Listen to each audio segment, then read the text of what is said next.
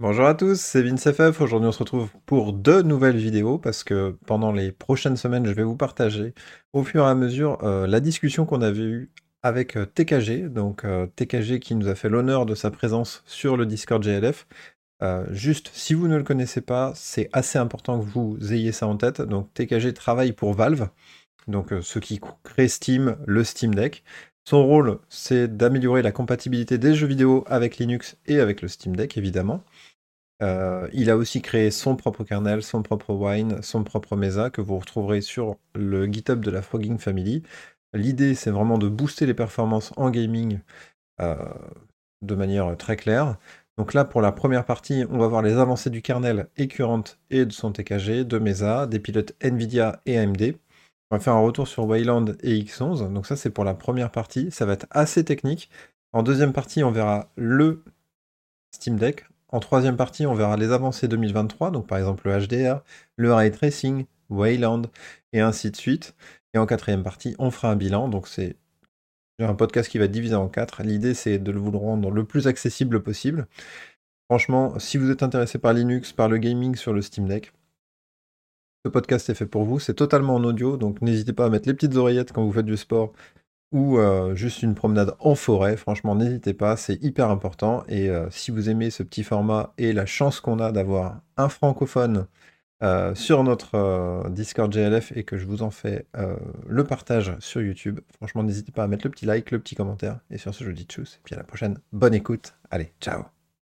du coup, en fait, tu, tu, recommandes pas forcément à un gamer aujourd'hui d'utiliser TKG tant qu'il n'y a pas de nouvelles features il y a un, léger gain. Euh, en fait, le gain majeur, ça va surtout être euh, sur l'interactivité, donc des gains de latence, euh, des mmh. gains de, minimum FPS dans des jeux, avec notamment un meilleur scaling du CPU, des fréquences CPU. on a un, gouverneur, en gros, le petit logiciel qui définit la fréquence à utiliser en fonction de la charge par cœur, qui est un petit peu plus agressif que ce qu'on trouve sur un kernel lambda de distro. Quoi. Euh, donc il y a tout un tas de choses comme ça qui vont quand même offrir des gains de, confort. Euh, mais après, dans les faits, dans des benchmarks, ça va pas être dingue, quoi. Euh, plus aujourd'hui. ça a été le cas par le passé, mais l'écart se réduit maintenant tellement que c'est vrai que c'est c'est beaucoup de se faire chier à compiler un kernel avec des flags optimisés pour sa machine. c'est beaucoup d'efforts, tout ça, c'est beaucoup de temps. donc c'est pas forcément aussi rentable euh, de prendre ce temps-là, euh, potentiellement voilà, une fois toutes les quelques semaines, euh, qu'avant. Et, enfin, après, c'est peut-être psychologique ce que je vais te dire. C'est que quand je testais ma, ma Arch, du coup, j'ai installé ton kernel TKG. Et entre le avant et le après, c'est vrai que le benchmark n'avait pas changé. Mais, le ressenti a changé. Mais le ressenti a changé dans la fluidité de l'image. J'avais peut-être un mini tearing ou une micro saccade euh, de temps en temps, et là ça paraissait beaucoup plus fluide. Je sais pas si c'est possible ou si c'est que psychologique, hein, peut-être, mais. Non, non, c'est effectivement sur ça qu'on joue, mais voilà, ça se mesure un peu au feeling. Euh, c'est quelque chose de difficile. Il n'y a pas vraiment de tests euh, qui permettent de, quantifier l'expérience utilisateur, la fluidité de l'interface ou de voilà de, de l'expérience, du ressenti. Alors, ça peut se vérifier dans, le frame timing de certains jeux. Il y a certains jeux où vraiment, très objectivement, on voit une amélioration notable mesurable. Euh, mais pour l'expérience de bureau, la vivacité, euh, voilà, pour je sais pas, déplacer les fenêtres, le fait que ça saccade pas, ou euh, quand on réduit, il n'y a pas un petit freeze. Ça, c'est beaucoup plus difficile. D'accord. pour le coup, l'usage. Pour le coup, je me, je me permets, si sur un CPU super récent, ton kernel n'est pas forcément. Enfin, ça fait un, gain euh, d'optimisation, mais c'est pas vraiment un gain extrêmement notable. Est-ce que ça a toujours un intérêt d'installer un kernel, par exemple, sur une Arch, de prendre le kernel Zen ou pas du tout, et euh, autant rester sur l'upstream directement? Bah, J'ai envie de te dire, comme pour euh, le kernel TKG, on a le patch set Zen qui est de, activé par défaut dans TKG qui est euh, optionnel, mais euh, voilà, c'est un, morceau de ce qu'on propose comme optimisation. Euh, ça a évidemment de l'attrait, sinon on le proposerait pas. Ça permet de gagner mhm. voilà, en interactivité, de, gagner en latence sur tout ce qu'on fait. C'est encore une fois, voilà quelque chose qui va se sentir à l'usage, mais les gains, dire purement de performance vérifiables dans du benchmark, eux seront mineurs, voire dans certains cas pour le Zen, il y a des pertes. Le gain de fluidité à l'usage, le gain de latence, crée un overhead CPU qui fait que le CPU va donner des performances en benchmark inférieures. Donc c'est voilà, c'est un prêté pour un rendu. C'est un petit peu. Je, pense que le meilleur conseil qu'on peut donner euh, à quelqu'un qui serait un peu dubitatif et qui sait pas trop, c'est tester. Ça coûte pas grand chose, euh, voilà, tester euh, ponctuellement une fois comme ça, et faites-vous votre idée. Est-ce que ça vaut le coup ou pas? Est-ce que le, gain de confort est suffisant pour justifier le fait de, de temps en temps se compiler un kernel? Et puis bah, à ce moment-là, voilà, vous voyez vous-même avec votre propre personne si, si ça vaut effectivement le coup. En ce qui me concerne, j'estime que ça vaut encore le coup. Mais je sais que c'est pas le cas de tout le monde. Il y a des gens qui ne voient pas l'intérêt, qui sont peut-être un peu moins sensibles aux variations de, frame, times, euh, euh, ou, à la fluidité du, système, ou à la latence. Euh, voilà. Chacun doit se faire son avis, je pense qu'en testant, il n'y a pas vraiment de meilleure façon de faire. Et, côté pilote graphique, on a eu des avancées ou pas, selon toi, ou ça reste... Alors oui, il y a eu quelque chose d'assez gros, alors qui n'est pas encore totalement fini, euh, côté Mesa. Euh, par contre, le support existe côté Nvidia depuis euh, un petit moment maintenant. c'est le GPL, les Graphics Pipeline Libraries. Donc ça, c'est énorme aussi. Peut-être que certains d'entre vous sont familiers avec des XVK Async, qui du coup était un hack qui permettait de compiler de manière asynchrone les shaders quand on jouait à un jeu DirectX 9 à 11 avec des XVK je vois souvent l'option de lancement euh, des Async. Voilà, donc Async à la base avait été développé par Philippe Rebal, par le, développeur, le, lead euh, développeur de DXVK. Et il s'est rendu compte que c'était une connerie. Dans le sens où euh, ça permet de rendre, de, calculer une scène incomplète et de la compléter petit à petit, mais potentiellement ça peut être utilisé à de mauvaises fins par exemple, pour voir à travers les murs dans un jeu multijoueur. Ah, ok, ok, d'accord. C'est bon. Voilà. Et donc, euh, suite à ça, il a décidé qu'il fallait enlever toute trace de cette saloperie de DXVK, donc il l'a enlevé, il s'en est débarrassé. Mais il y a des gens qui ont estimé que pour du jeu solo, c'était quand même vachement mieux, vachement plus pratique que d'avoir à attendre de tout mettre en cache pour pouvoir avoir un jeu fluide. Les saccades étaient un problème. Euh, donc ils ont récupéré ce code, euh, ils ont sorti ce code de la tombe et ils l'ont réintégré avec DXVK Async euh, qui était maintenu par Sporif jusqu'à il y a peu de temps. Mais grâce à GPL, donc au Graphics Pipeline Libraries, qui est une extension Vulkan, Async devient complètement désuet.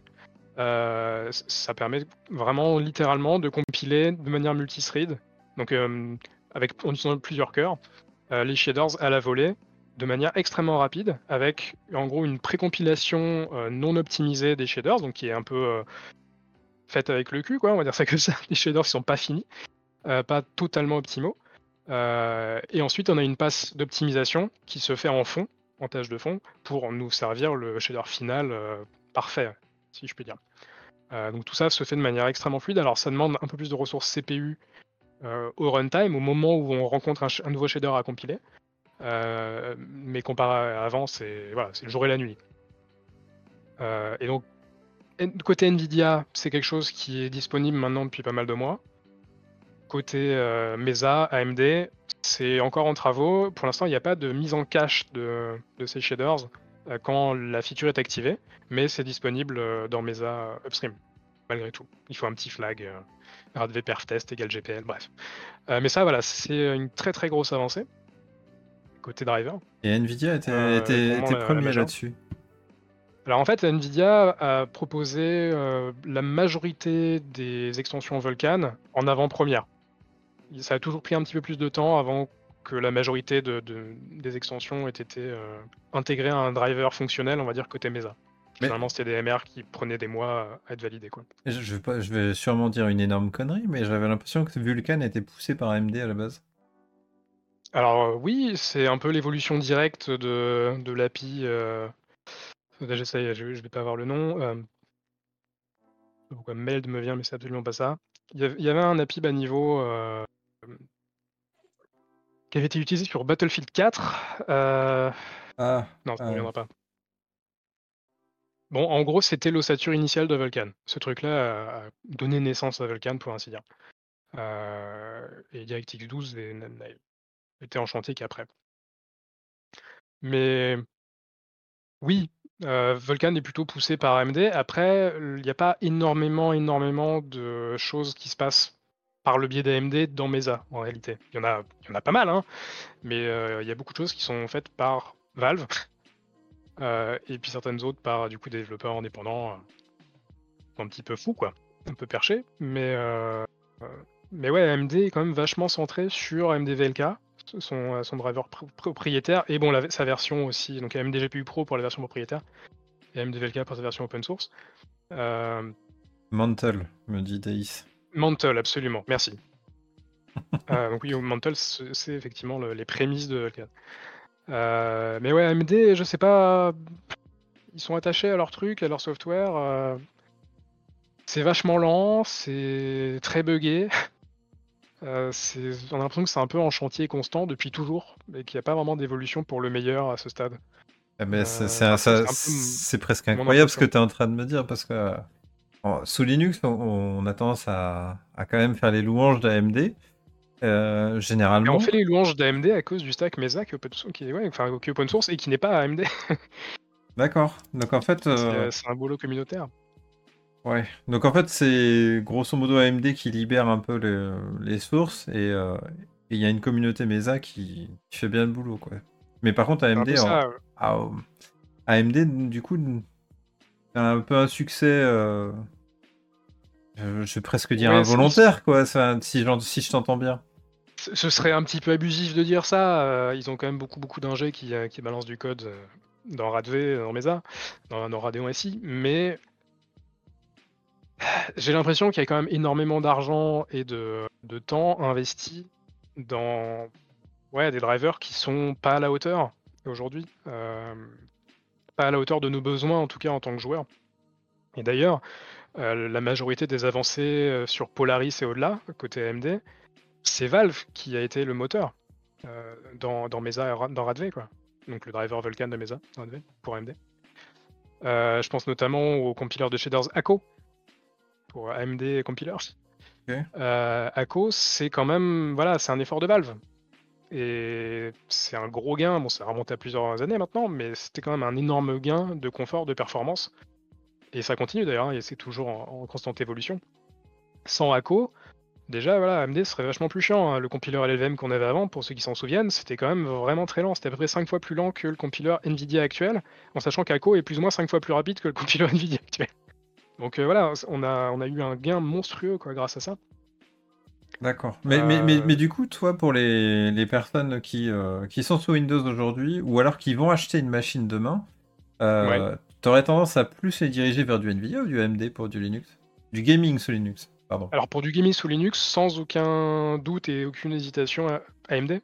D'accord. Euh, par contre, pour Windows, j'aurais tendance plutôt quand même à, à conseiller Nvidia. euh, AMD est pas vraiment euh, au niveau, ni en termes de features, ni en termes de stabilité, ni en termes de performance. Après, bon, c'est vrai que les, les dernières générations là me font un petit peu mentir. euh, les 7000 sont un petit peu décevantes, mais euh, ouais, globalement, Nvidia a quand même euh, un peu d'avance sur Windows. Par contre, ouais, sur Linux, euh, c'est compliqué. Et je trouve, on en parlait tout à l'heure sur un des chans, mais je trouve vraiment que le support des drivers Nvidia est pas aussi bon qu'il a été sur Linux.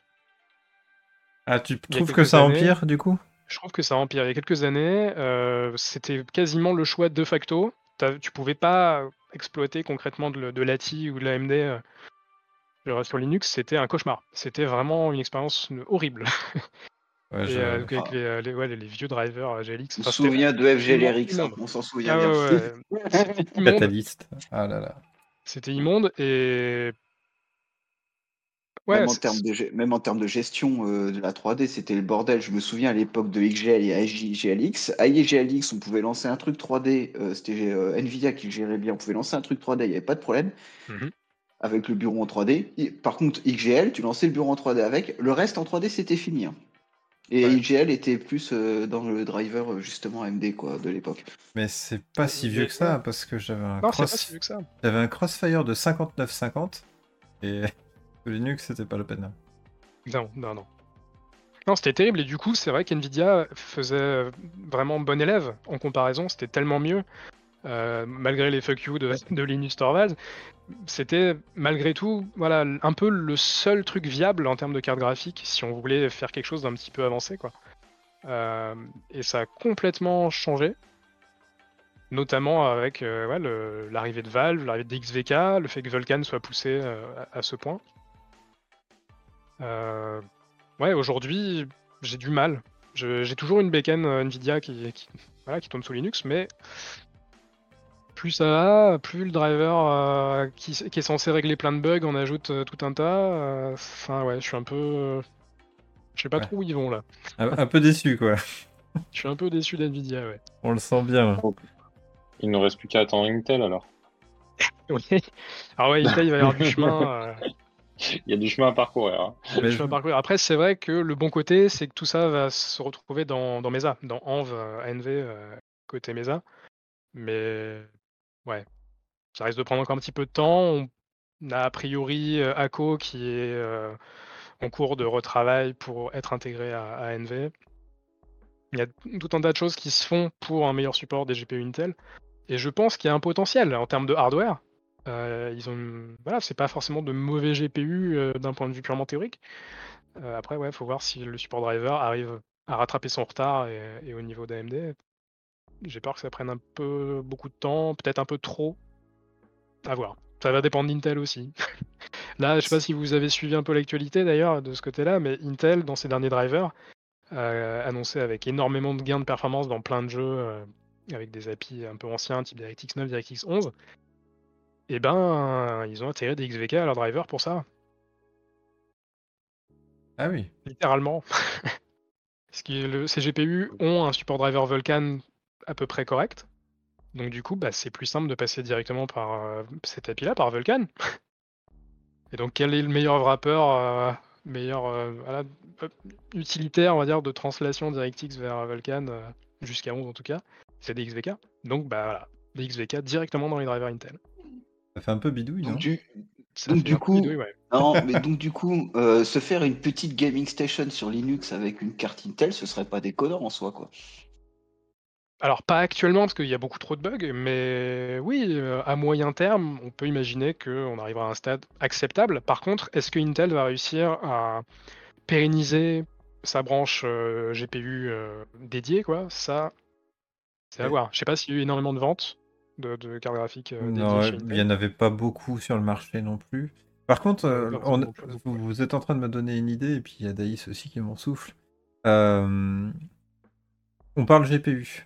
Nvidia a quand même sorti en 2022, enfin en tout cas sorti, un côté open source de son driver. Ça va pas vous aider là-dessus? Bah, moi, ça m'aide d'un point de vue politique, mais dans les faits, le support est moins bon que les drivers propriétaires. Donc du coup, il, nous- il continue de nous pousser un petit peu au cul à utiliser la driver propriétaire. Euh, le support aussi des GPU, les GPU compatibles avec ces drivers open source, c'est des GPU qui sont très récents, parce que c'est Turing ou, ou plus récent. Mm. Euh, moi, avec ma 980 Ti, j'ai pas de support du driver open source. Euh, donc bon, ça concerne pas forcément énormément de gens. Il est vrai aussi que avec VKD 3D Proton, l'architecture Pascal et plus ancien se fait un petit peu laminer. C'est très très mauvais comme expérience sur les DirectX 12 sous Linux. Donc voilà, on sent qu'il y a un, désir d'NVIDIA aussi de pousser les gens vers du matos plus récent. Euh, mais ouais, ces drivers open source sont pas convaincants en, l'état. Et puis il y a des problèmes quand même majeurs, notamment le fait qu'il n'y ait pas du tout de, gestion d'énergie avec ces drivers-là. Je sais pas si c'est voilà, pour moi c'est quand même euh, un peu gros. euh. Il n'y a pas de gestion de l'énergie. Je suis Donc, étonné euh, quand même parce que vu la politique, euh, ouais, bah, ça, je suis étonné parce que vu la politique qu'avait Intel euh, à propos de Linux en termes de gestion de ses chips graphiques, euh, bah, je tombe un peu dénu sur ce que tu me dis quoi. Du coup, on a, on a des trucs paradoxaux parce que d'un côté, on a Nvidia avec ses drivers open source qui n'a pas de gestion énergétique, et de l'autre côté, on a le stack euh, Mesa, des GPU dans le kernel pour les GPU AMD, où c'est trop agressif par rapport à Windows. Et où du coup on a des perfs parfois en retrait parce que le, les GPU downclock plus que ce qu'ils devraient et du coup donnent des perfs pas très stables. avec des hacks à la con du style forcer la fréquence de la RAM au max quand tu joues et des choses comme ça. Donc c'est voilà, c'est bizarre. Après, euh, ça fait des mois que ça dure. Je n'avais pas forcément imaginé que ça dure autant. Je me disais, bon, pour une première release, que ce soit incomplet, très bien. Ils vont consolider ça et ce sera réparé rapidement. Mais bon, bah là, non, après plusieurs mois, euh, c'est pas si rapide que ça arrivé. Hein. Donc bon, il y a ça. Il y a aussi d'autres problèmes. Par exemple, le support de, des GPU Prime. Des GPU qui sont interconnectés à un, iGPU, un, un GPU intégré type Intel pour l'affichage, euh, ce qu'on retrouve dans des laptops massivement, où euh, on a une carte graphique dédiée NVIDIA, mais qui doit passer par l'affichage d'un GPU intégré au, CPU. C'est un truc qui est très mal supporté aussi, qui est assez instable. Il y a eu des choses de fait, il y a eu des efforts de fait, mais ouais, on n'est pas prêt. Du coup, ces drivers open source, je suis obligé de trouver que c'est une très bonne chose qu'ils existent, mais à l'usage, bah, ils sont pas au niveau encore. Hein. Ouais, mais il faudra, il faudra du temps, il faudra du temps. Faut laisser, il faut laisser le temps au temps. Ok. Les performances sont bonnes, c'est déjà pas mal. ben, moi, quand j'avais ma Nvidia, euh, du coup, ma, 2070, donc en principe, j'étais compatible. Mais mhm. à chaque fois que je voulais les installer, euh, je me retrouvais avec un écran noir. Donc, c'était pas non plus. après, ça, ça, remonte un peu, hein, il y a maintenant 3-4 mois. Mais. Euh, ouais, la première expérience n'a pas été. ouais, concluante. Pour les open source NVIDIA. Oh, pardon. Non, mais je... vas-y, je t'en prie. Non, je disais pour les open source NVIDIA, enfin les modules open source NVIDIA, par rapport aux drivers proprio, actuellement, j'ai pas trouvé de différence en termes de gaming. C'est-à-dire euh, augmentation de perf, support de fonctionnalités. Pour l'instant, pour moi, enfin, du point de vue gaming, pour l'instant, on va dire c'est juste un gadget à tester. Après, comme tu dis, voilà, on va laisser le temps au temps de se développer le truc et tout ça. C'est une initiative qui est franchement, euh, enfin moi j'ai aussi j'ai apprécié, hein, étant possesseur d'une Nvidia. Euh, mais ouais, enfin, enfin j'ai vu que pour l'instant, d'un point de vue gaming, voilà. Mais est-ce que, en quoi en fait, euh, qu'est-ce qui, quels vont être les espoirs justement par la suite pour Wop, wop, wop, wop, wop, c'est deuxième partie, ça, Père Lobo. Mince, parce que là, il me donnait un tremplin pour quelque chose. Allez, vas-y. Mais euh, du stack. Tout ce qui est ça va pas forcément être. Euh, bon, oui, certes. Mais du coup, il y a quelque chose qui existe d'ores et déjà. Alors bon, c'est euh, très très early, c'est très très tôt dans le développement, très instable. Mais du coup, nous avons un driver Nvidia, un retour de, de nouveau, de, en gros, une version, enfin un support de Vulkan dans nouveau, qui est bon, totalement expérimental en l'état, euh, très buggé, mais grâce au module open source euh, qu'NVIDIA a sorti récemment, on peut s'en servir comme tremplin, entre guillemets, pour venir injecter un driver autre euh, pour Vulkan, et en l'occurrence, dans ce cas précis, nouveau. Incroyable. Donc on pourrait imaginer que à terme, voilà, on a un support de Vulkan via Mesa, y, compris sur des GPU Nvidia récents, et que ça marche de manière acceptable. Ce serait de manière totalement open source. Ah, ça, c'est génial. Mm. C'est un peu de bidouille encore? C'est encore de la bidouille, ouais. C'est pas mal de la bidouille. Mais bon, euh, voilà, il y a quelqu'un dessus et il est motivé. Euh, il reçoit de l'aide de quelques autres. Euh, donc, non, c'est ah, prometteur. C'est prometteur. Ah, c'est top. J'avais une autre question. Là, par contre, on est très technique. On est en train de bouffer la, la grenouille, j'allais dire, mais on est en train de bouffer le temps encore. Il y a AMF et AV1 qui sont arrivés quand même pas mal en 2022, côté encodeur. Est-ce que toi, ça t'intéresse euh, ou pas du tout, en fait euh, D'un point de vue jeu vidéo, est-ce que l'encodage vous permet de nouvelles choses? Dans le sens, Alors, en ce qui me concerne, moi, personnellement, non. Après, c'est vrai que du côté, même si bon, c'est pas du tout mes domaines, mais j'ai tendance à, me dire que des meilleurs codecs les meilleurs encodeurs euh, permettent d'améliorer la qualité avec moins de bande passante d'une vidéo. Pourquoi pas en streaming temps réel hmm. Pourquoi pas intégrer au client Steam euh, Donc voilà, je vois un attrait évident. Euh, après, on pourrait partir dans tout un tas de trucs et se dire que l'IA aussi, le, développement des IA, notamment au niveau de, la recomposition d'images, via très très peu de données. Nvidia avait fait des démos de ça notamment. c'est voilà, c'est vachement impressionnant et on peut imaginer pourquoi pas à l'avenir streamer des jeux avec une bande passante ridicule et instable. Ok. Donc c'est non, moi je trouve ça super cool. Je trouve ça super cool de d'avoir de meilleurs encodeurs, de meilleurs décodeurs, que ce soit hardware, que le support soit aussi disponible chez nous, les, Linuxiens quoi, aussi rapidement. tout ça c'est top.